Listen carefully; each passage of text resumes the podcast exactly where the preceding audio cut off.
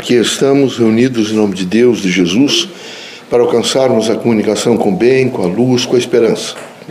Pedimos a todos os irmãos que façam nesse momento reflexão, que meditem sobre as temáticas do cotidiano, que procurem se integrar com a dimensão do bem, da luz, porque do conhecimento, da busca da sabedoria e da verdade.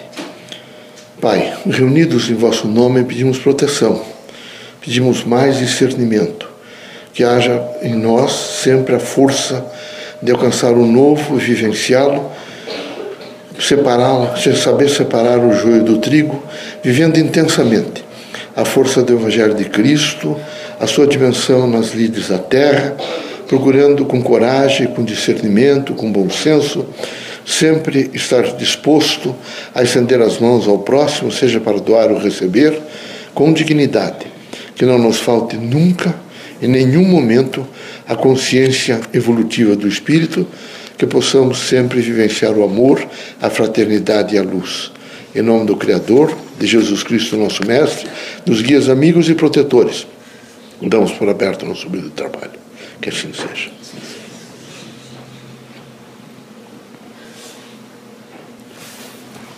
Que a paz e a luz de Jesus baixe até vós. Que as forças que emanam da sabedoria divina do Pai recaiam até o vosso espírito, penetrem em vosso coração e vivam sempre no vosso lar, na vossa vida, no vosso cotidiano. Leocádio José Correia, boa noite. Que católicos, protestantes, espíritas e religiosos em geral, o homem, possa compreender a sua estadia na Terra, estadia escolar, de escolaridade. Aqui, os irmãos estão todos os dias na dimensão do aprender e modificar comportamentos. Queremos que os irmãos entendam que reencarnar é fazer a matrícula na escola da Terra. E é difícil, às vezes, essa matrícula. É difícil o aprendizado.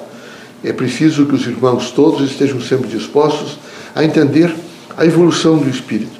Para isso, é preciso se desarmar um pouco. As pessoas, nesse século novo, nesse novo milênio, estão muito armadas umas contra as outras. Propomos aos irmãos que façam uma autoavaliação e que procurem, na medida da vossa consciência, não ficar de prevenção contra o próximo. É necessário que os irmãos estejam sempre, estejam sempre com espírito crítico, mas uma autocrítica fundamental, para ver se os irmãos estão certos ou são, estão errados. Assim, os irmãos estarão em condições de ajudar, estarão em condições de aprender a esperar, estarão em condições de vivenciar valores novos e criteriosamente saber encontrar o dia seguinte com dignidade e espírito público. Queremos que os irmãos estejam sempre no, nos eitos de trabalho. É importante o trabalho na terra. Quem não trabalha não descansa. Aqui é necessário que os irmãos, enquanto estiverem com vida, consciência, inteligência, devem realmente estar nas filas, nos eitos de trabalho.